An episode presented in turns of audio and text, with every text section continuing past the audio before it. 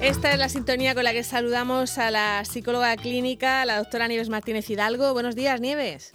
Hola, buenos días. ¿Qué tal estáis? ¿Bien? Pues nosotras seguimos, seguimos bien, aquí acudiendo al trabajo, cada una, cada una en un lugar, pero seguimos, seguimos acudiendo. Separadas, pero bien. Eso, separadas pero unidas. las medidas de seguridad. Eso es, eso es. Bueno, y queríamos, queríamos que nos contaras, eh, pues eh, hemos estado viendo en medios de comunicación en los últimos días un hecho muy, muy lamentable, y es el de eh, personas que desde los balcones pues acusan a, a quien está paseando abajo sin saber que a lo mejor es una de esas personas que es que necesitan eh, salir a la calle. ¿Por qué, los adultos y los niños que tienen eh, algún trastorno del espectro autista eh, es necesario que se les deje salir a la calle, Nieves?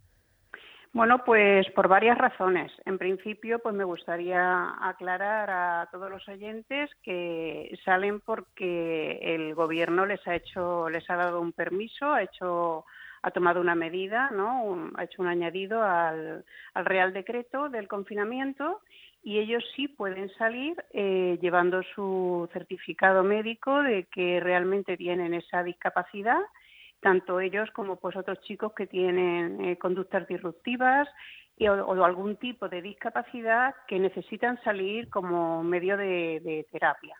Eh, ¿Por qué necesitan en concreto los chicos, niños y adultos con TEA, que es el trastorno del espectro autista, pues salir, pues porque para ellos eh, romper sus rutinas es algo que les altera bastante, ¿no? Mm, las personas con autismo, mm, hay que decir también que no son personas que, les caracterice la agresividad. Cuando ellos eh, se ponen muy irritables o agresivos suele ser hacia ellos mismos, se autolesionan, se muerden, se golpean y es precisamente eh, cuando no comprenden lo que está pasando, cuando se alteran sus rutinas, sus salidas al colegio, sus salidas a sus centros de asociativos donde hacen terapias, sus terapias semanales, todo eso que para ellos ahora eh, no lo tienen en su día a día, es un esfuerzo muy grande que están haciendo ellos y los padres pues para poder llevar la situación en casa.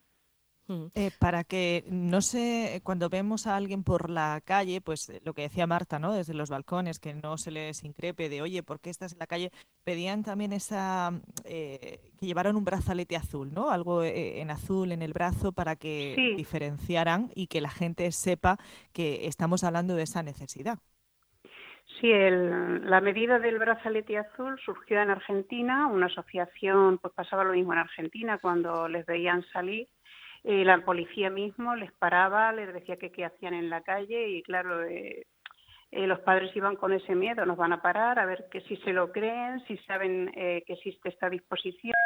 Entonces, pues también se aconseja llevar una copia, aunque sea en el móvil, de esa disposición añadida al, al, decreto real para que cualquier persona que le, o agente o un militar, como ahora también hay en la calle, les para, pues que sepan eh, esas personas que, que, tienen ese derecho a, salir.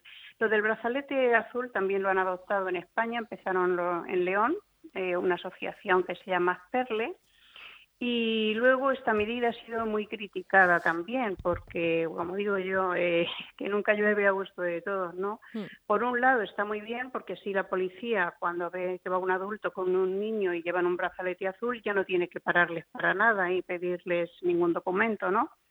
Eh, aunque lo deben de llevar por si acaso. Eh, pero eh, ni la gente, bueno, de la gente desde los balcones, si ve que llevan un brazalete azul y ya están informados, vamos a tener que dar bastante difusión de este tema, pues para que no les increpen ni le griten desde los coches, ¿qué hace usted por ahí con el niño o no? Y pero bueno que es muy criticada y de hecho pues hay federaciones a nivel nacional como el CERMI ¿no? que, que reúne a muchísimas asociaciones con, de personas con discapacidad o plena inclusión que es de discapacidad intelectual que cuestionan si ese pañuelo azul no es un mecanismo de protección como en principio se pensaba que iba a ser o puede ser también un estigma o una etiqueta Aparte que yo creo, Nieves, que es que la gente del balcón no tiene ningún derecho a decirte nada. Quiero decir, si te para un policía, pues tú enseñas tu certificado. Pero el del, pero el del balcón, ¿qué derecho tiene a decirte nada desde arriba? Vamos, no sé, no. Yo creo que, creo que de verdad, yo estoy en contra de que lleven ese brazalete. ¿Para qué? Que el del balcón diga lo que quiera.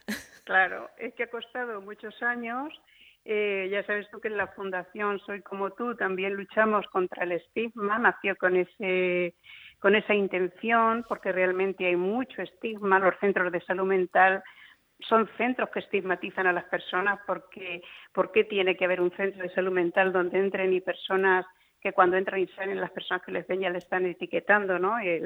La salud mental se tenía que ver al lado del dentista, al lado del ginecólogo, entre otras de las especialidades de la salud. Los psicólogos somos sanitarios como los cirujanos, los médicos, los enfermeros, los celadores, ¿no? Somos profesionales sanitarios y no deberíamos de tener una unidad aparte, ¿no? Es como eh, sustitución de los manicomios o los hospitales psiquiátricos, lo único que se puede entrar y salir, ¿no?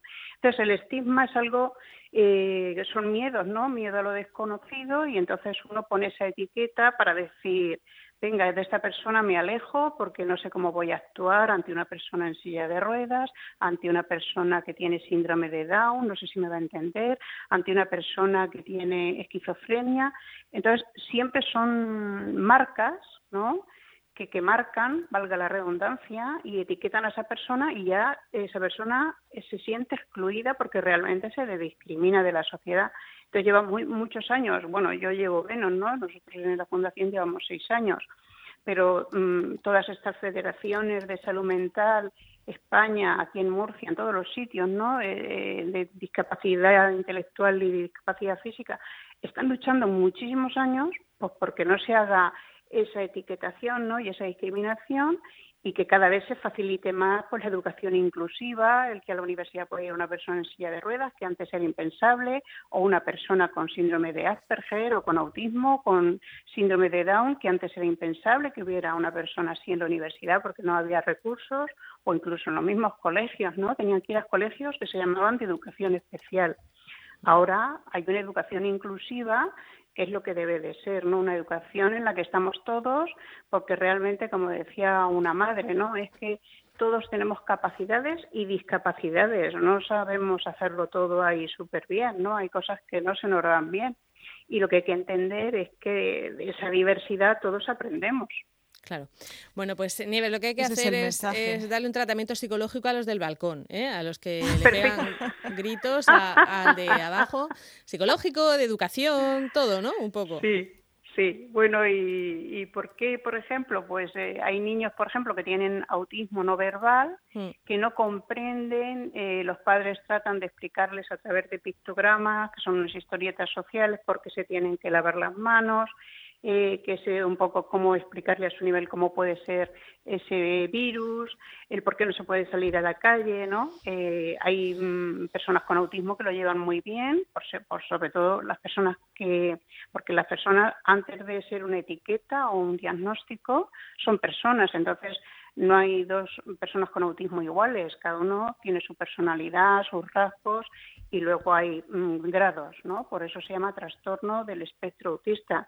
Hay personas que están en un polo más alto, más grave, y otros que tienen un autismo más leve, ¿no? Entonces el autismo no verbal pues es como más grave porque claro falta esa comunicación verbal.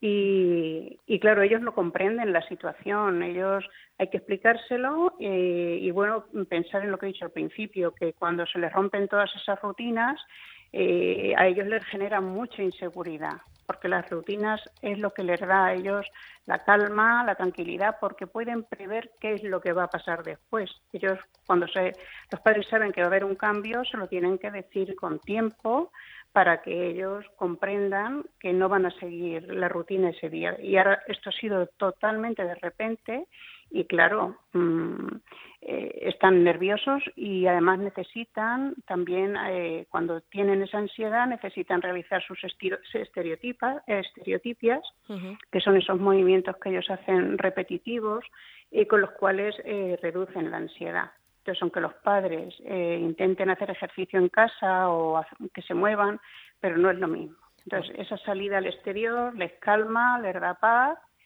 imaginaros el día a día en una casa en la que unos padres tienen un hijo con autismo. Es una, una convivencia difícil por esas dificultades de comunicación. Si estar con los niños, ahora mismo hay muchos padres y muchas madres que están nerviosos y estresados y los hijos no tienen ningún tipo de dificultad, pues imaginar en un día normal ya estos padres están muy estresados porque hay que llevarles a la terapia. Desde que se levantan hasta que se acuestan, están dedicando su vida a ellos.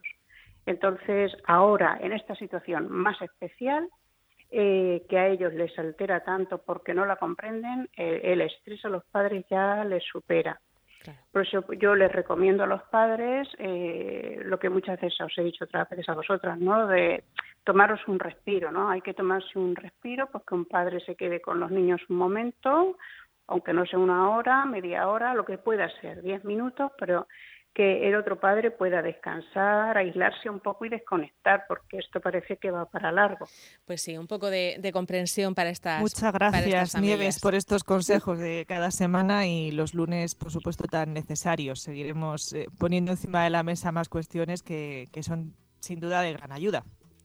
Bueno, pues muchísimas gracias a vosotras por la labor que estáis haciendo ahora, eh, bueno, siempre y ahora todavía más, porque nosotros estamos eh, necesitando esa comunicación y la radio, desde luego, es, un medio muy interesante. Venga, gracias, Nieves.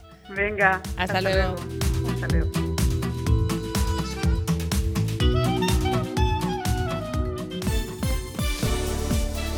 Todos los pueblos y ciudades de nuestra región están en Onda Regional